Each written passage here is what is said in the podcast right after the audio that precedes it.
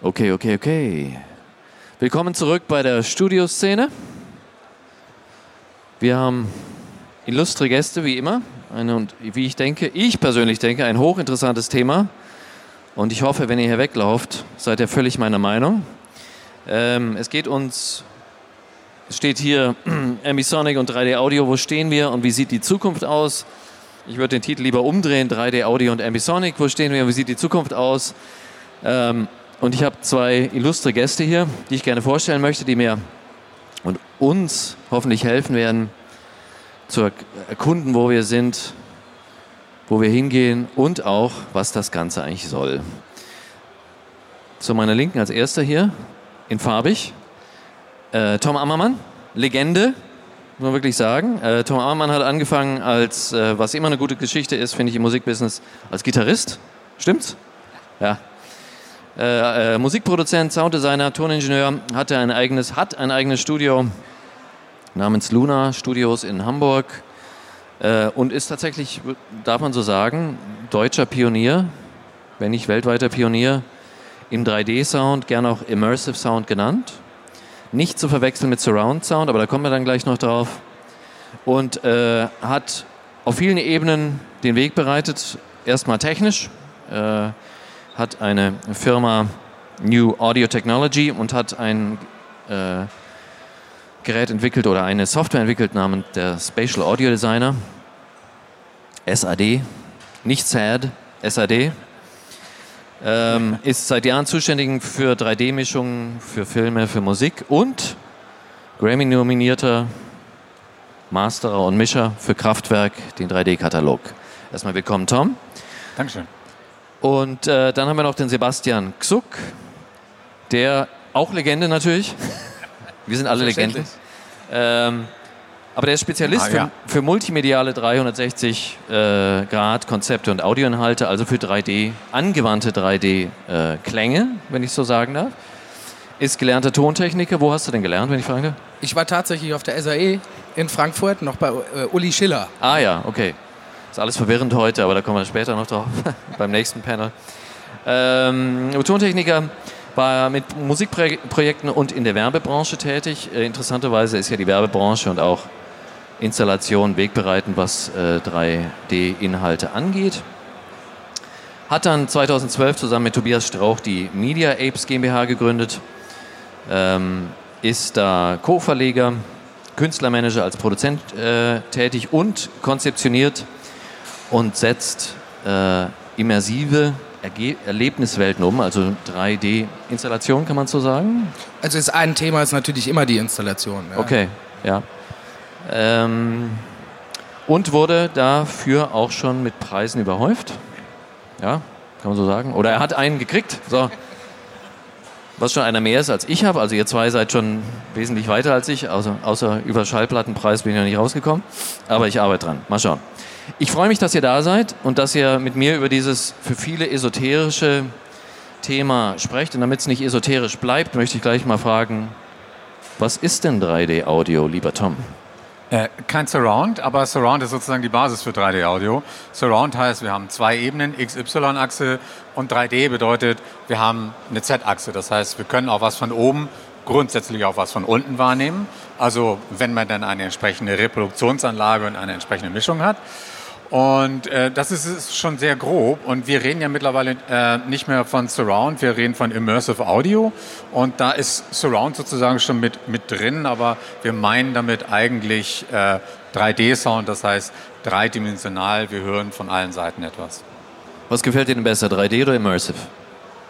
Ähm, ich finde 3D besser. Das Problem ist, da kriegen wir ein neues Problem, das wir schon mit Surround haben, dass wenn ich jemand sage, hey, wir machen 3D-Sound jetzt, dann sagen die, wie kenne ich schon, Dolby Surround. Und ich sage, oh. ja, gutes Dolby-Marketing. Ähm, dieses Marketing benutzt seit 20 Jahren den Begriff 3D-Sound für Surround auch schon. Daher haben wir uns eigentlich, also wir, die 3D, die wahren 3D-Leute, uns ein bisschen darauf verständigt oder benutzen den Begriff Immersive Audio. Wie, wie ist es bei dir, Sebastian? Ich benutze ehrlich gesagt beides, je nachdem, mit wem ich gerade rede. Ähm, technisch betrachtet ist 3D-Audio ja schon ein Begriff sozusagen in der Szene, wenn man sich mit dem Thema technisch be beschäftigt. bei Kunden und ähm, bei Consumern ist Immersive eigentlich das Thema der Stunde. Denn ähm, Immersive heißt ja erstmal, oder Immersion, alles, was mich umgibt. Jetzt habe ich technisch bei 3D Audio immer das Problem Innenwahrnehmung, Außenwahrnehmung. Habe ich also ein Lautsprechersystem, ja, was wir unter anderem lizenzieren. Habe ich ja eigentlich nur das, was hinter dem Lautsprecher stattfindet. Weil sonst müsste ich Wellenfeldsynthese, kennen wir alle noch. Damit hat es mal angefangen in extremen Immersionen die Lautsprecheranzahl war halt unpraktisch ja, und der Aufbau viel zu groß. Also ist man hergegangen, hat das ein bisschen minimiert. Ähm, ich habe also immer noch das Problem, wie kriege ich also ihn hier neben mich denn reproduziert. Also brauche ich ja dann wieder Kopfhörer verbunden mit einem Lautsprechersystem. Deshalb ist Immersion für mich der Überbegriff und ich muss Menschen ja auch in die Räume mit reinbekommen. Sprich, wenn ich die Royal Albert Hall als Hologramm eben akustisch habe, wäre es ja gut, wenn ich huste in diesem Raum, auch Teil des Raumes werde. Also ist das auch ein Stück weit die Immersion. Deshalb rede ich am liebsten als Überbegriff Immersion. Technisch ist es aber 3D-Audio, wenn wir eben mit Profis reden. Wow, das ist meine Antwort. Ich habe mir überlegt, ob man einen neuen Begriff braucht, aber da könnte das, glaube ich, geht ein bisschen weit. Omnio habe ich mir gedacht, aber es hat schon irgendjemand. Holo wäre ja auch noch eine Variante. Genau, ne? ja, es gibt wirklich genug Sachen. Jetzt kommt aber die wirklich interessante Frage, glaube ich, für Leute, die noch nicht was mit 3D zu tun haben. Äh, ganz ehrlich, die, die es eine Weile gemacht haben, die kommen da schlecht wieder von weg. Ist so die. Äh, ja, kommst nie wieder von weg. Ist so die, das war's. Genau. Es ist so die Wachdroge für äh, Tonleute. Ist 3D, wenn sie mal drin sind, kommen sie nicht mehr raus und schlafen auch nicht mehr so gut. Warum soll man dann das machen? Was ist denn, was ist der Grund? Ist es eine Spielerei? Warum sollte man sich mit 3D-Audio beschäftigen? Schön, dass du, den, dass du den Begriff Spielerei verwendest, weil das ist natürlich das, was relativ viele denken. Es ist, neu, es ist eine Spielerei für einen Spielplatz für verrückte Leute wie uns oder es ist neues Marketing. Ähm, aber es ist deutlich mehr. Lass mich einen Zwischenkommentar noch machen. Stichwort Holo. Ähm, es gibt tatsächlich noch eine Stufe mehr. Was wir tatsächlich machen, zumindest solange wir über Lautsprecherwiedergabe sprechen, das ist, das ist 3D, aber was wir nicht drin haben, ist Distanz. Wir haben keine, wir können nicht etwas direkt vor uns wiedergeben. Wir können nur auf der Ebene der Lautsprecher arbeiten. Wir können psychoakustisch auch dahinter und auch davor arbeiten. Das ist der Approach, den wir bei Wellenfeldsynthese hatten, der meiner persönlichen Auffassung nach nicht funktioniert. Auch nicht, wenn man wahnsinnig viele Lautsprecher hat, was Grundvoraussetzung dafür ist. Und ähm, da denke, da ist noch eine ganze Menge mehr möglich. So, wie war die Frage gerade nochmal? Warum man denn 3D äh, sich mit 3D-Sound ah, genau. einlassen sollte, also, wenn man nicht solche Antworten geben kann, wie du sie schon geben kannst. Total einfach. Ähm, es ist emotionaler. Das hat angefangen, als wir von Mono den Schritt zu Stereo gemacht haben, war das so, wow. Wir als Audioprofis, klar, größere Auflösung, wir haben mehr Platz, unser Soundbild, unser Klangbild zu kreieren. Für Normalsterbliche ist es einfach nur emotionaler, weil es unsere äh, natürlichen Instinkte ansp äh, äh, äh anspricht. Und das gilt von dem Schritt von Mono zu Stereo, von Stereo zu Surround, Surround zu, zu 3D. Und was da passiert ist, ähm, ganz kurz, ähm, das kommt aus der Steinzeit, als wir noch mit Lendenschutz durch den Wald gelaufen sind. Wenn wir hinter uns ein Brüllen und Rascheln gehört haben, da konnte man nicht erst überlegen, was ist das, dann ist man schon von dem Monster oder dem T-Rex gefressen worden. Man musste sofort reagieren und man musste gefälligst in die richtige Richtung rennen. Und deswegen hat sich tatsächlich, das ist, Hören ist emotional und es ist direkt an unser Stammhirn angeschlossen. Wir reagieren auf der Stelle und es muss eine emotionale Reaktion sein, weil die sonst nicht schnell genug ist und instinktiv genug ist und die Lokalisation muss stimmen. Wenn ich da in Gefahr höre, muss ich in die Richtung rennen. Und deswegen ist räumliches Hören, wie gesagt, schon von Mono zu Stereo, wenn man eine solide Mischung macht, einfach emotionaler. Und deswegen ist 3D cooler als Surround. Würdest du das genauso unter, unterschreiben oder hast du noch was ich, dabei? Ich muss ihm da recht geben, klar. Ich meine, wenn man es so herleitet, ist, äh, ist das natürlich absolut richtig. Emotion spielt eine Rolle, limbisches System. Ähm, was man noch mal ein bisschen verstärken kann, was du schon mal angesprochen hast, die letzten 40 Jahre wurde tatsächlich wenig Grundlage geschaffen im immersiven Tonbereich. Wir sind seit Anfang der 2000er im Bildbereich so weit, dass wir wirklich alles erforscht haben, aber die Gadgets am Markt noch nicht da waren, visuell, dass man liefern konnte, was Unis schon hatten. Und da müssen wir jetzt dran. So, jetzt sozusagen zu untermauern. Wissenschaftlich ist es so, ähm, dass wir jetzt die in, in Aachen die erste äh, äh Arbeit vorstellen, nächste Woche, wo bewiesen wird, dass ähm, der Storytelling Richtungswahrnehmung sozusagen natürlich sich komplett verändert, wenn ich Leute in einem Raum über den Ton die Story erzähle und das Bild unterstützt. Das ist aber auch im Projektplan natürlich ganz anders. Das heißt, wenn ich die Frage gestellt bekomme, muss ich mich damit beschäftigen oder ist das irgendein Voodoo? Das ist der Markt, der als nächstes kommt, weil die Gadgets alle da sind, die es können. Das Telefon, was wir haben, hat einen Sensor drin, in dem wir uns drehen können. Da ist 3D-Audio ganz normal. Da kommen wir gar nicht mehr drum rum. Augmented kommt gerade überall raus. Da kommen wir auch nicht mehr drum rum. Aber das ist eine interessante Frage. Für uns alle ist ja klar, dass wenn ich jetzt im Kino sitze und mir das Flugzeug über den Kopf legt, dass das geil ist, wenn es dann nach hinten macht. Aber wie ist es denn, wenn man das Visuelle loslöst vom, äh, vom Sound? Ist das nicht, ist es dann Jetzt abgesehen davon, dass es natürlich toll ist, wenn ich in einem Raum drin bin und der mich von allen Seiten bedient, ist es dann geil? Ist nicht Mono zum Beispiel, ist ja, ich meine, dass das Mono für manche Leute, gerade zum Beispiel in der Rock-Ecke, ja, ja. wesentlich geiler ist als alles, was je gefolgt ist. Ähm, hat ja vielleicht auch damit zu tun, dass es nicht ablenkt, ja? also dass der Druck universell ist. Ist ja auch überall. Mono ist ja überall, nur gleichzeitig halt. ähm, wo ist da dann 3D besser? Wo ist 3 ist wo was gibt dem Hörer, also dem Hörer von Musik sagen wir mal, das den Mehrwert, wenn er 3D aus sich auf 3D einlässt, statt sich einfach auf das gewohnte Stereo oder Mono einzulassen?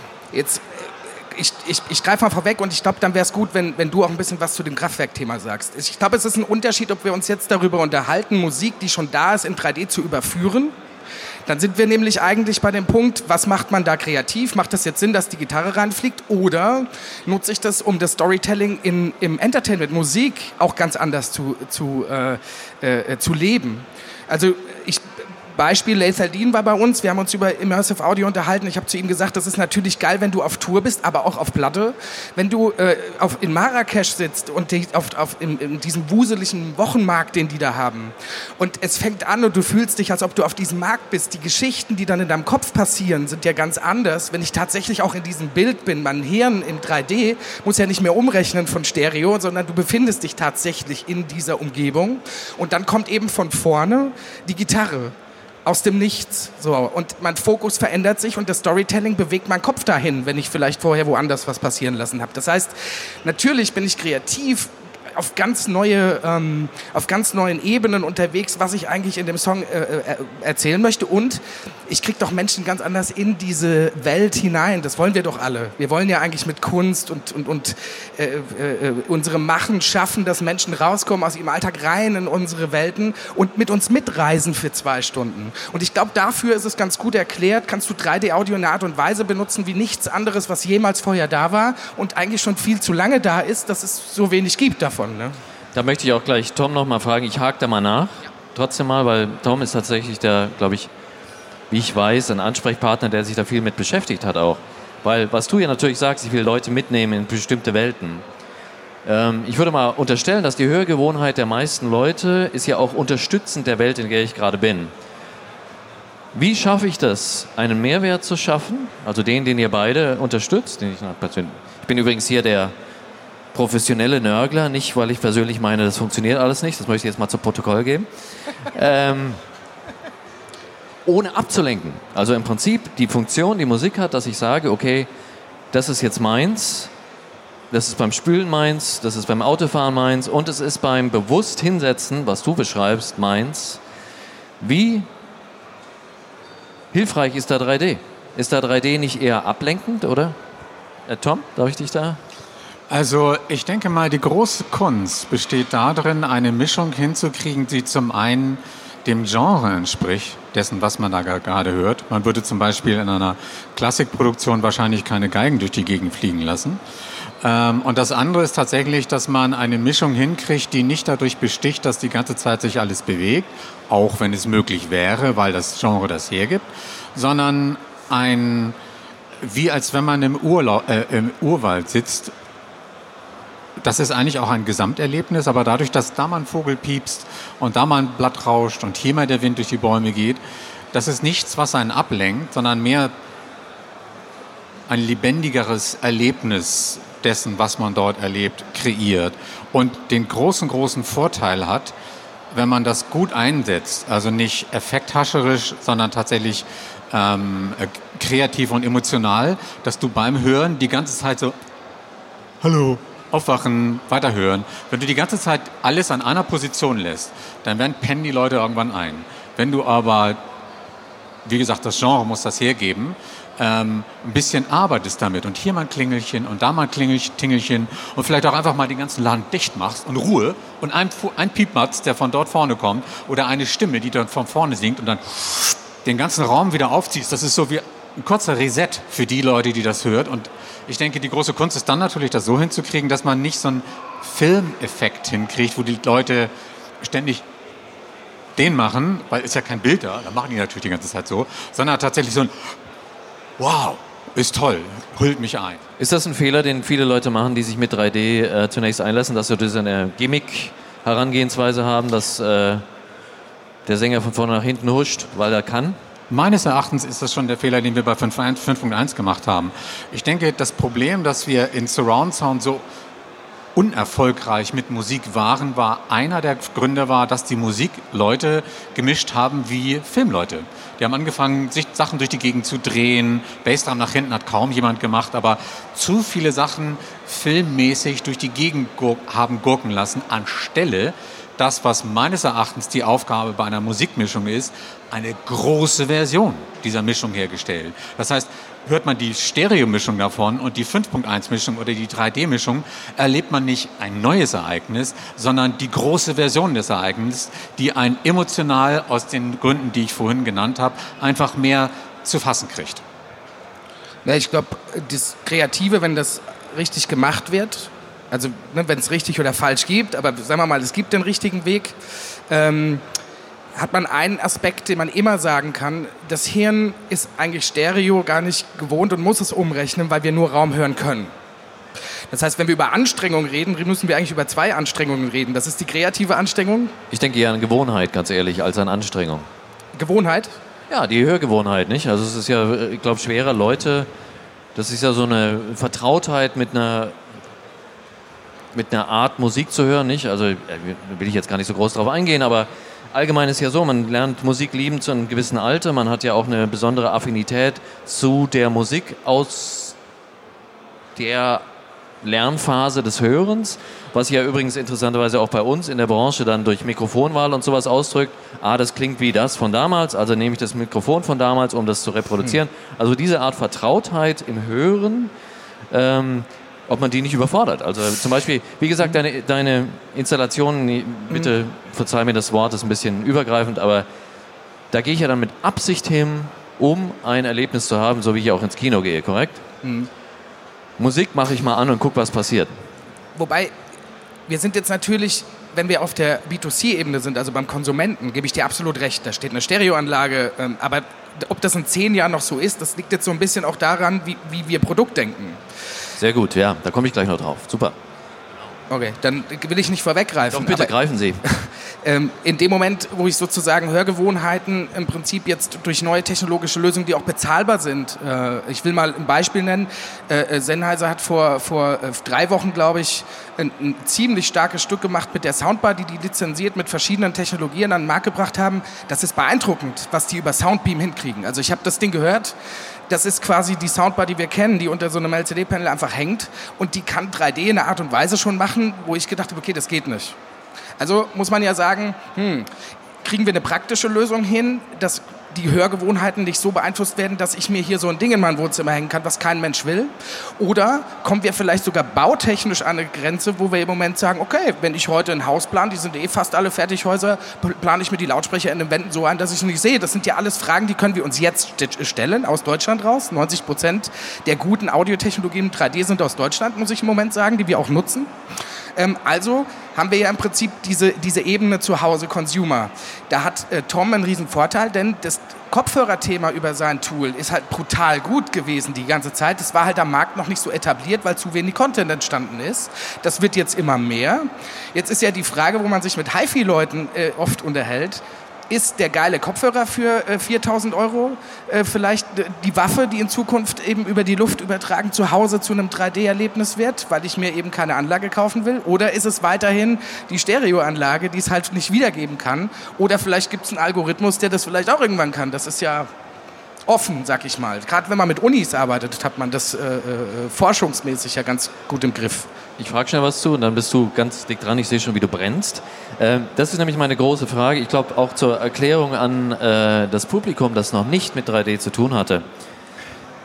Wenn ich persönlich da was sagen darf, ich dachte bei Surround zum Beispiel, erstmal war ich immer, als das aufkam, ich bin ja schon relativ alt, in den späten 90ern war das so ein großes Thema, was natürlich die Plattenfirma begeistert hat, weil man den ollen Kram nochmal rauspacken kann. Ist immer gut. Äh, wieder das Vertraute, ne? auf neu, dann ist es vielleicht noch geiler. Ähm, der Gimmick-Charakter, also der kreative Charakter, hat mich immer ein bisschen abgeschreckt, aber noch viel mehr die Frage, wer stellt sich mehr als zwei Lautsprecher in die Bude und setzt sich dann genau in die Mitte? Also richtig eingemessen an die richtige Stelle, wo ich gesagt meine persönliche Antwort bis heute ist niemand.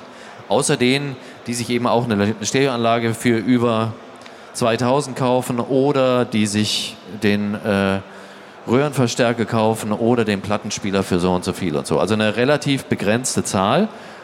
Mein Punkt ist, ich finde es schwierig, wenn Musik nur dann den Hörer erreichen kann, wenn er in irgendwas Spezielles investiert. Und das ist natürlich was, wo tatsächlich äh, Tom und ich uns getroffen haben, ähm, nämlich seine spezielle Vorarbeit, was die sogenannte Binauralisierung angeht. Das heißt, dass durch psychoakustische Methoden mit normalen Kopfhörern 3D gehört werden kann. Also ihr könnt jetzt zum Beispiel auf Spotify gehen, könnt zu dem Kraftwerk-Album gehen, den 3D-Katalog und da gibt es eine, sozusagen ein Kapitel, sagen wir mal, das heißt Headphone Surround. Da hast du bestimmt im Dreieck gehüpft, weil das sie so genannt haben, oder nicht? Das war abgemacht. Das war abgemacht. Das war abgemacht. Okay. Und da könnt ihr im Prinzip mit euren normalen Kopfhörern nachher rausgehen, spazieren gehen und 3D hören. Für mich ein Game Changer. Du hast gerade den Soundbar erwähnt. Wer das noch nicht kennt, das ist im Prinzip einen, ein langer Lautsprecher, den man sich irgendwo hinlegt und dann setzt man sich ein bisschen davon entfernt. Natürlich für Gamer ein Geschenk Gottes. Man sitzt auf der Couch und äh, der Bösewicht kommt von hinten, macht bum, bum, bum, bum, bum, wo er auch von herkommen soll, ohne irgendeinen anderen Kram. Sehr beeindruckend, wie du auch sagtest, aber auch natürlich wieder bis zum gewissen Grad davon abhängig, dass man auf der Couch sitzt an der Stelle, nicht weit von dem, wo der Soundbar sitzt. Was glaubst du denn, Tom, wird sich durchsetzen? Oder gibt's, ist binaural der Kopf, der, der Türöffner für was, was noch kommen muss?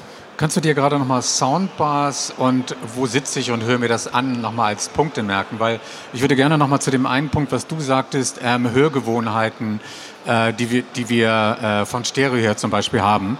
Ähm, ich denke, und da schließt sich auch sofort schon einen Kreis äh, hinsichtlich binaurale Mischungen, die, also äh, mehr als 85 Prozent der Menschen hören ihre Musik mit Kopfhörern. Und das gilt natürlich vornehmlich erstmal für Stereo. Binaurale Mischungen sind ebenfalls Mischungen, die nur für Kopfhörer gemacht sind. Und bei solchen Mischungen musst du aufpassen, da hatten wir ja auch schon mal drüber geredet, du musst aufpassen, dass du äh, den gleichen Impact in deine Mischung reinbringst. Diese Binauralmischungen neigen dazu, weniger mh, hm, ähm, druckvoll zu klingen, weil sie räumlich sind. Und man muss, wenn man so eine binaurale Mischung macht, muss man sie so mastern, dass sie gefühlt die gleiche Intensität oder Lautstärke oder Impact, auch wie, wie auch immer man das nennen möchte, ähm, hat. Erst dann ist man konkurrenzfähig zu der Stereomischung, denn wie wir alle wissen, laut ist geil. Wenn man eine Stereomischung im Vergleich zu der Binauralmischung hört und die hat nur ein dB mehr Power, wenn man so will. Damit rede ich nicht von gemessenem Level. Die, die, die VUs sehen da ganz anders aus. Nur vom, vom, vom Hörgefühl her, ein dB mehr. Sagen alle hat mehr Druck, direkter, da kommen all diese Begriffe zum Vorschein. Und es geht aber tatsächlich erstmal nur um Lautstärke. Kriegt man eine Mischung, eine binaurale Mischung und man tritt immer gegen die Stereoversion an. Der Kunde sowie der Endnutzer will immer hören, kann ich mal die Stereoversion hören? Und in diesem Vergleich muss man bestehen. Und dafür muss eine binaurale Mischung einfach den gleichen Impact haben. Erst dann kommen wir an dem Punkt, Stichwort Hörgewohnheiten. Wie viel Impact wünschen wir uns? Ein, ein Hardcore-Techno-Fan will es so richtig auf die Mütze kriegen. Und das gilt dann auch für die binaurale Mischung. Und die, wieder Stichwort Hörgewohnheiten, muss dann natürlich, ich benutze mal ein Wort dafür, um das, das ist relativ flexibel, aber bringt es trotzdem gewissen auf den, äh, bisschen auf den Punkt. Eine Mischung muss letztendlich plausibel sein. Plausibel bedeutet in einer Art gut klingen, dass sehr viele, eine große Anzahl von Leuten, vorausgesetzt, die mögen dich und eine Mischung, die gut finden. Und ich denke, das ist die Aufgabe. Und wenn man das mit ganz vielen Dingen, durch die, Gegend die durch die Gegend fliegen, hinkriegt oder Dingen, die gar nicht durch die Gegend äh, fliegen, ist das, ist, das nicht, ist das nicht relevant, sondern nur äh, das Ergebnis. Und jetzt gerne zu den Soundbars. Ähm, und wie kommt es dann nach Hause? Also ich denke, Kopfhörer, ich glaube, die Evolution wird uns die nächsten paar hundert Millionen Jahre kein drittes Ohr verpassen. Das bedeutet, binaurale Mischungen werden bis auf weiteres ähm, ein gigantisches Thema sein. Das heißt also Kopfhöreranwendungen. Also da setzt man schon mal auf ein wirklich gutes Pferd, was jetzt auf der Stelle hier sofort zu verwenden ist. Wo man keine technischen Spielereien braucht, kann man in den Mix reinmachen, ist in dem Wave, in dem MPEG-H-File drin. Man kann irgendeinen Kopfhörer ranstecken und hat dieses räumliche Gefühl.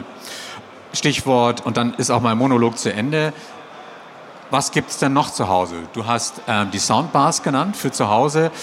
Ähm, und du hast ganz richtig gesagt, wer stellt sich schon die Lautsprecher auf?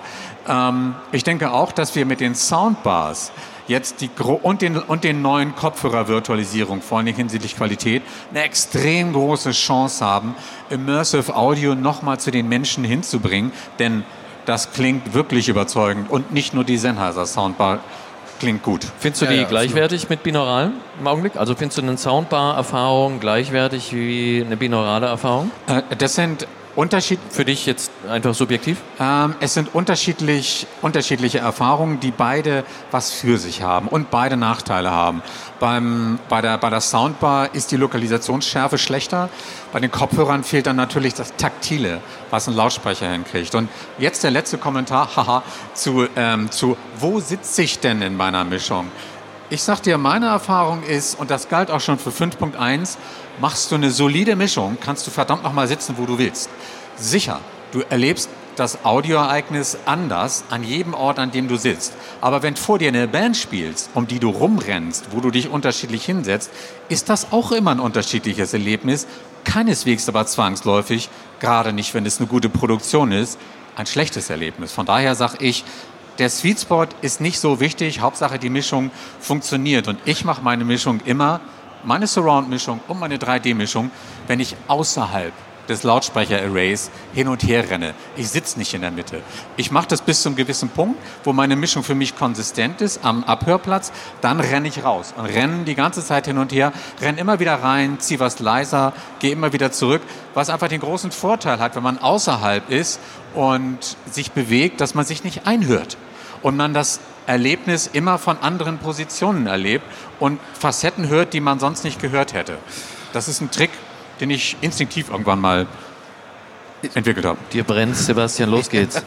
Mir brennt's. Ich würde gern was gerade ziehen, äh, was jetzt gar nicht rausgekommen ist. Jetzt 3D hören mit einem 3D-Lautsprechersystem und der entsprechenden Algorithmen ähm, wie ein System, was wir selber sozusagen am Markt haben und eben auch hier an der SAE kann man sich sowas angucken. Er hat keinen Sweet Spot, weil Object-Based Audio über die Lautsprecher sozusagen natürlich im Raum äh, die Quelle so widerspiegelt, wie wenn sie dort live sein äh, oder ist. Also sozusagen ist das das Audio-Hologramm. Ich will gar nicht das große Thema Ambisonics zu sehr auffriemeln. Nee. Ja, weiß ich schon, dass das keins ist, aber es geht ja in die gleiche Richtung, die gleiche Idee, dieses Universelle. Aber ich glaube, da ist wieder meine, der, ich glaube, der Punkt meiner Frage ist, wie gesagt, die zwei Problempunkte sind, ähm, muss ich an der gleichen Stelle sitzen und brauche ich einen Haufen Kram? Bei dem brauche ich auch einen Haufen Kram, wenn es wie zum Beispiel bei der, brauche ich einen Haufen Lautsprecher. Auch da, wenn wir über die Menschen zu Hause reden, ja, baue ich multivisuelle Räume sozusagen, worüber viele Städte gerade reden? Nein, weil da drin muss ja einfach nur grundlegend überlegt werden, wie reproduziere ich äh, Konzerte, wie reproduziere ich Kultur? Denn wenn wir die ganze Zeit über Sustainability reden, ist das für mich ein Anwendungsfall, der unterscheidet sich von der Musik, die wir zu Hause hören. Nämlich, wie kriege ich andere Orte so reproduziert, dass ich nicht mehr unbedingt dorthin fahren muss. So, das ist eine Aufgabenstellung, der, der, der stelle ich mir. Und dafür brauche ich absolute High-End-Systeme, die das überhaupt in einer Art und Weise hinkriegen, dass ich mich fühle, als ob das tatsächlich so ist. Also eben auch immersiv ich in diesem Raum stattfinde. Natürlich auch eine interessante Frage, ob die Tür, was denn die Tür jetzt für den Hörer aufstoßen wird. Ist das Live-Erlebnis das, was die Tür für die Produktion aufstößt oder umgekehrt? Oder beides? Ich denke, dass ähm, alles seinen Teil dazu beiträgt.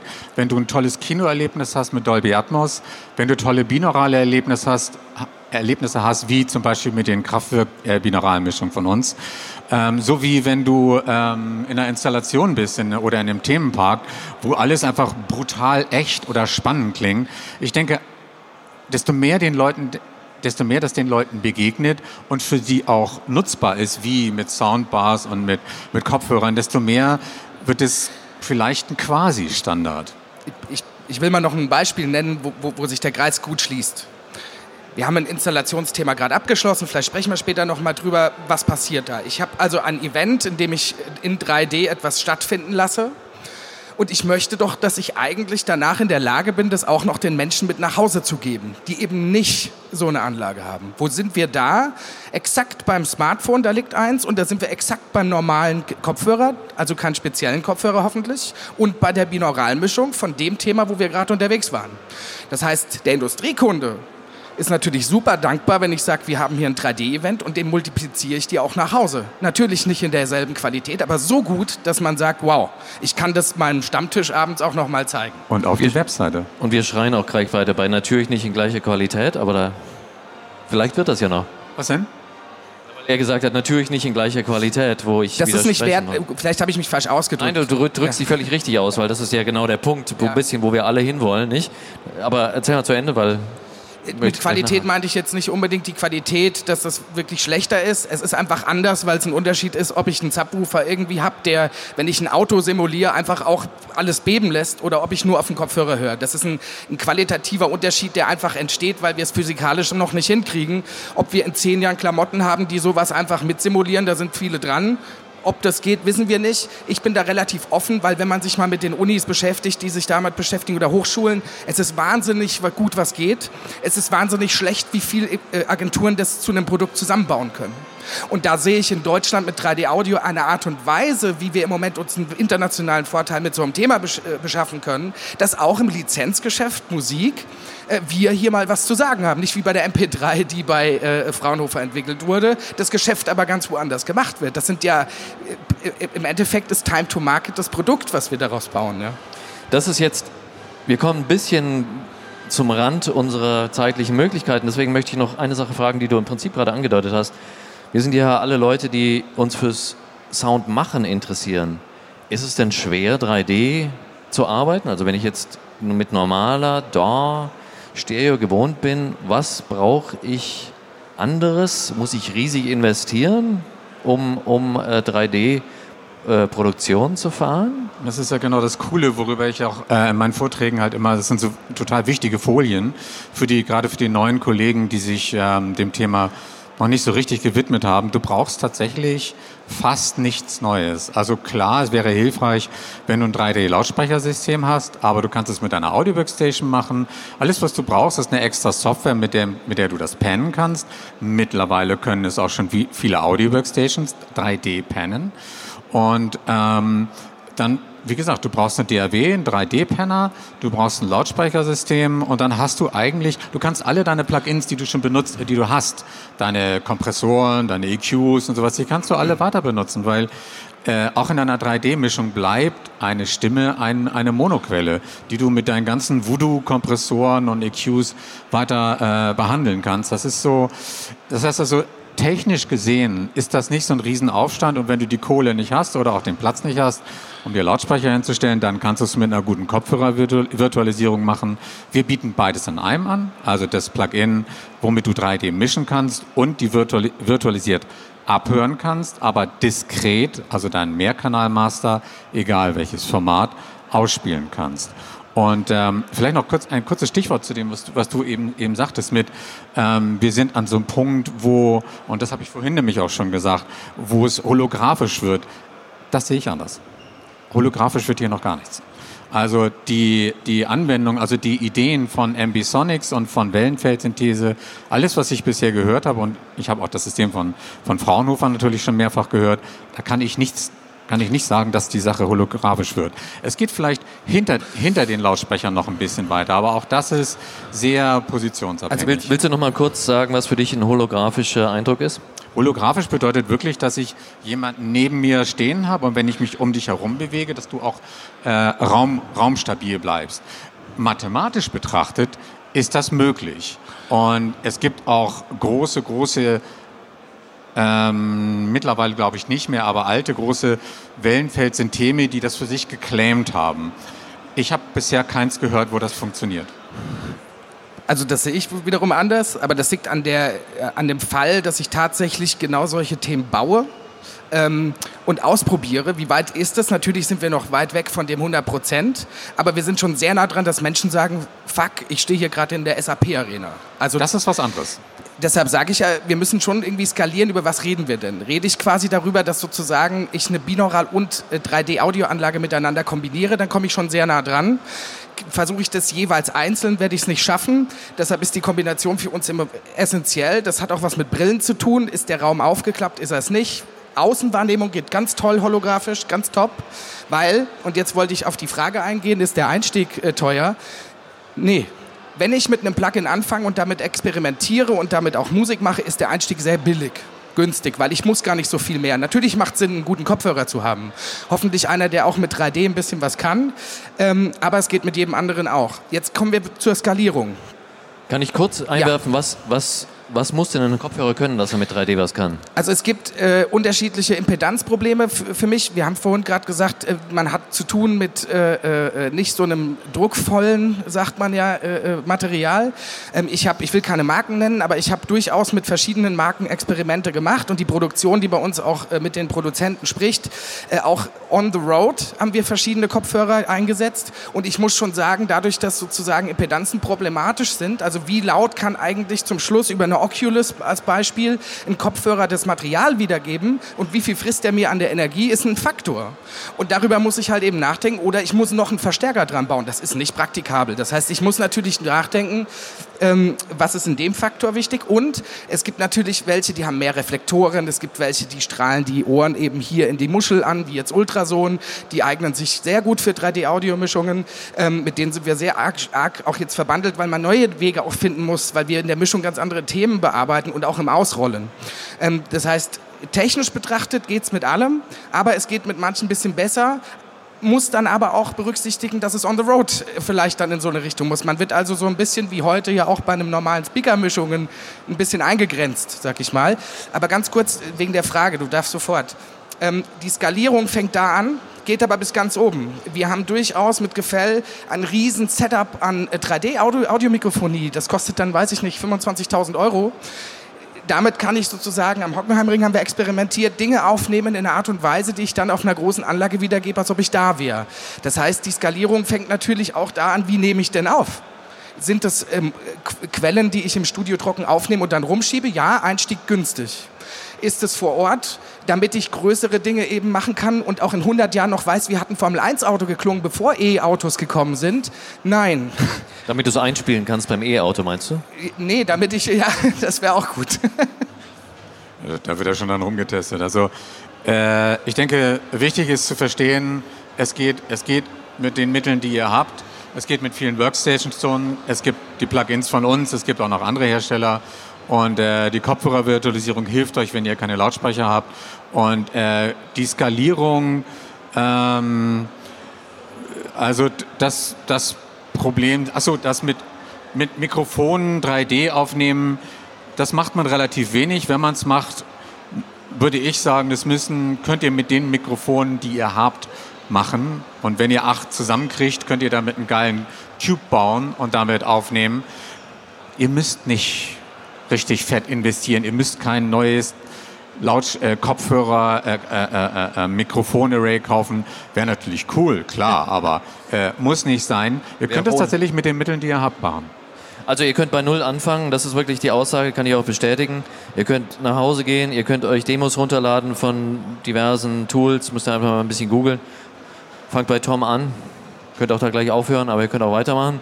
Und einfach probieren, was so geht und dann gucken, was für euch funktioniert und was nicht. Und jetzt tatsächlich, ich sehe schon ein Fingerchen da hinten, ist es Zeit für eure Fragen. Und ich gehe mal zu dir kurz. Ja, was mich interessieren würde, also wenn man sich dafür interessiert für das Thema, es gibt diverse Tools, die man sich downloaden kann, man kann sich in viele Sachen reinlesen, aber es gibt, es, also es fehlt, selbst wenn man Verständnis für Tontechnik hat, irgendwie so eine Art Guide, how to do it oder wie getting, getting started, keine Ahnung, Tom will direkt einwerfen. Äh, ja, äh, das ist genau das, was ich auf mein, komm doch mal zu einem meiner Vorträge, weil genau darüber rede ich. Und äh, oh gut, alles klar. Darüber das sind nämlich genau die Dinge, die ich sage. Ich, ich sage dir, welche Tools brauchst du wirklich? Das habe ich eben schon getan. Was brauchst du nicht? Habe ich eben auch schon getan. Ähm, wie kommst du mit den Mitteln klar, die du hast? Und vor allem, ähm, wie, wie arbeite ich kreativ? Was sind so Dinge, die ich bei einer 3D-Mischung vielleicht mal im Hinterkopf haben sollte. Ich sage immer am Anfang, das sind die Rules und im nächsten Satz breche ich jedes davon. Und worauf ich hinaus will, ist, es geht hier um Kreativität und letztendlich um das, meiner Auffassung nach, was ich, der Begriff, den ich schon genannt habe, Plausibilität. Krieg eine Mischung hin, die einfach alle vom Sockel hauen und für die du ganz viel Geld kriegst und alles ist gut.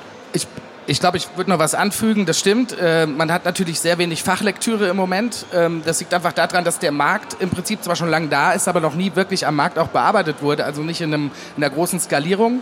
Das birgt aber auch sehr, sehr viele Vorteile für dich, weil in dem Moment, wo du da drin anfängst und experimentierst und Dinge für dich rausfindest, hast du natürlich im im Wettbewerb ein Vorteil, weil du dir das eben selbst beibringst und nicht alles zur Verfügung steht. Jetzt, wenn man es mal aus einer äh, Business-Sicht sieht. Praktisch ist es so, dass zum Glück auch immer mehr Schulen eben solche Themen anbieten, weil natürlich das Gaming-Thema auch ein Riesending ist. Die SAE zum Beispiel ist da sehr stark drin. Die SAE ist sehr stark drin, genau. Die auch sozusagen in beiden Welten zu Hause ist, glücklicherweise, also binaural und eben äh, äh Lautsprechersystemen. Also da muss man einfach, glaube ich, ab einem bestimmten Punkt entscheiden, wie ernst nehme ich es wie groß sehe ich für mich das Potenzial, habe ich da Bock drauf und dann eben auch dahin zu gehen, das zu lernen, sag ich mal. Ja. Und ich schreibe gerade ein Buch und bei der nächsten Studioszene gibt es das hoffentlich. Ja? Kriegst auch ein Autogramm, wenn du es kaufst. Wir kriegen alle eins signed von dir, oder? Tom sowieso. Du, wenn du nett bist. Gibt es noch eine Frage? Kommt, seid nicht schüchtern. Ich Endlich. Lauf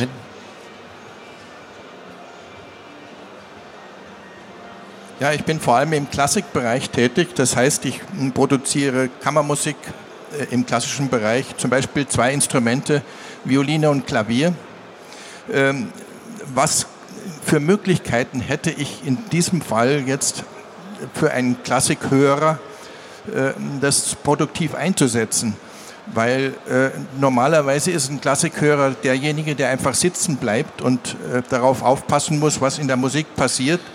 Und mit zwei Instrumenten, Klavier und Geige, da kann man nicht viel machen. Es geht, es geht gerade bei einer Klassikproduktion, das sagte ich vorhin schon, kommt ein bisschen immer darauf an, was für ein Content man hat. Da würde ich sagen, geht es nicht darum, dass das ein Erlebnis ist wie ein Kinoerlebnis, dass die irgendwo um dich herum, um einen herumstehen, sondern mein Approach wäre bei so einer Mischung tatsächlich das Gefühl, als würden die, als würde ich zu Gast zu einem Konzert bei denen sein. Und was aufnahmetechnisch äh, äh, äh, da äh, zu tun wäre, ist sich die Quellen diskret ab, abholen, möglichst vielleicht doppelt mikrofonieren, je nachdem, äh, aber damit kennst du dich sicher aus, wie man das äh, Instrument diskret abnimmt. Und ein gutes Raummikrofon und da reichen wirklich zwei, zweimal Quattro. Und äh, meiner persönlichen Erfahrung nach ist ähm, eine, Seite, eine, eine Abstand von dem Mikrofon oder ein Radius von um die zwischen 60 und 70 Zentimeter. Ähm, ich würde sogar eisenhart Kugeln hinten ranpacken. Die Übersprechung würde mir ehrlich gesagt gut gefallen, gerade bei so einer Anwendung. Damit kriegst du einen riesen, und die Mikrofonsignale kannst du einfach auf die Lautsprecher sozusagen raufziehen und hast ein riesengroßes Raumgefühl und musst dann diese diskreten Aufnahmen, die du gemacht hast, versuchen einzubetten, eventuell noch mit artifiziellem Hall noch so reinzukriegen, dass das ein großes Ding wird und dann so viel Raum zu hören ist, wie du das ästhetisch für richtig hältst. Darf ich da was zu sagen?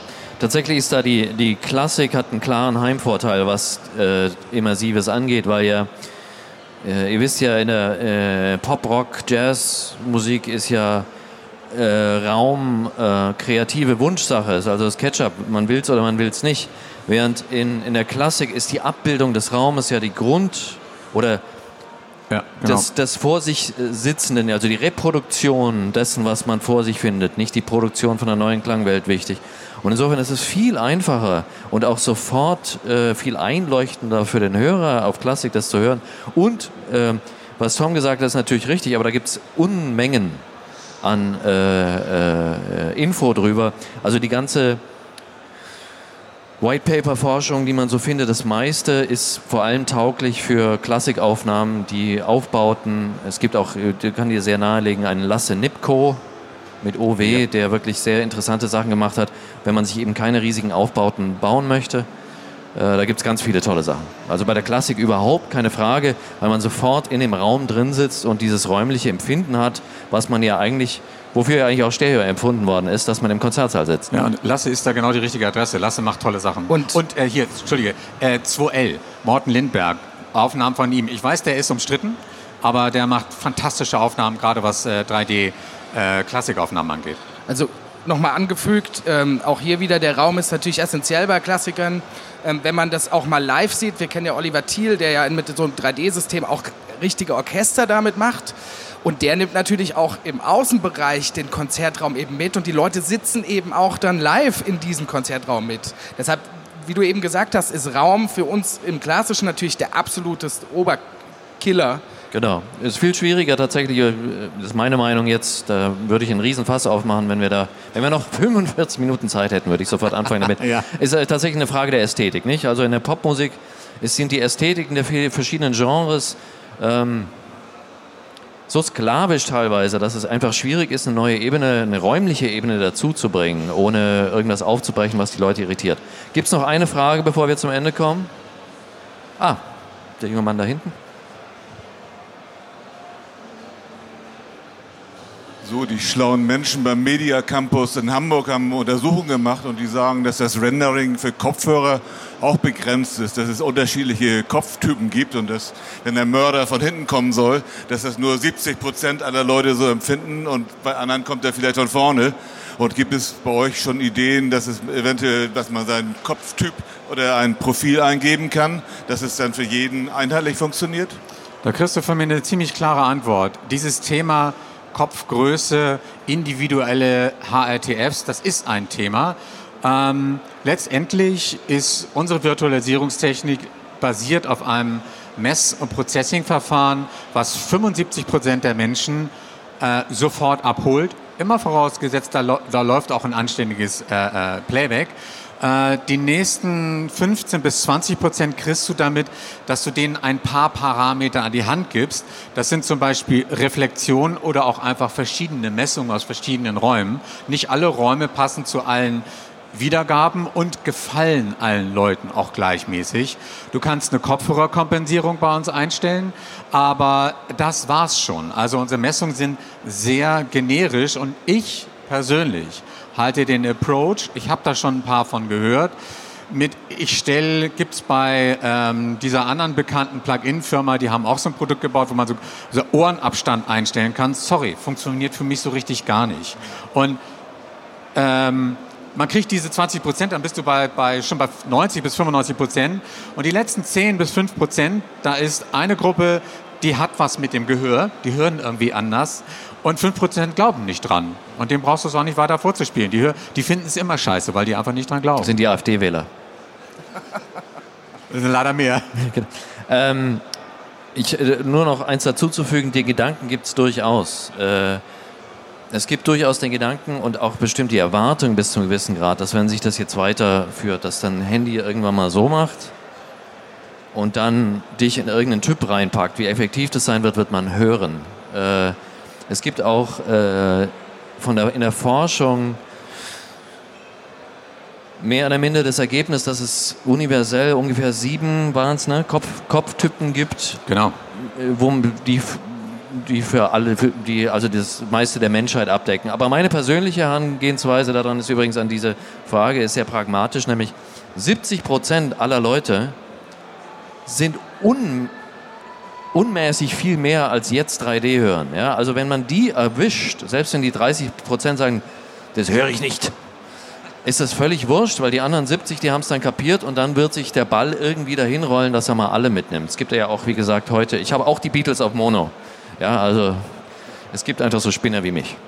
So, ich möchte euch recht herzlich danken für euren Einsatz Dankeschön. und euren Input und äh, möchte daran erinnern, dass dieses wunderbare Pult da hinten, wo Love draufsteht, dieser Tisch für gute Zwecke versteigert wird und wenn ihr Lust habt, tragt ein Gebot auf eine Liste ein und los geht's. Ich danke euch für euer Zuhören. In um halb geht's weiter. Vielen Dank.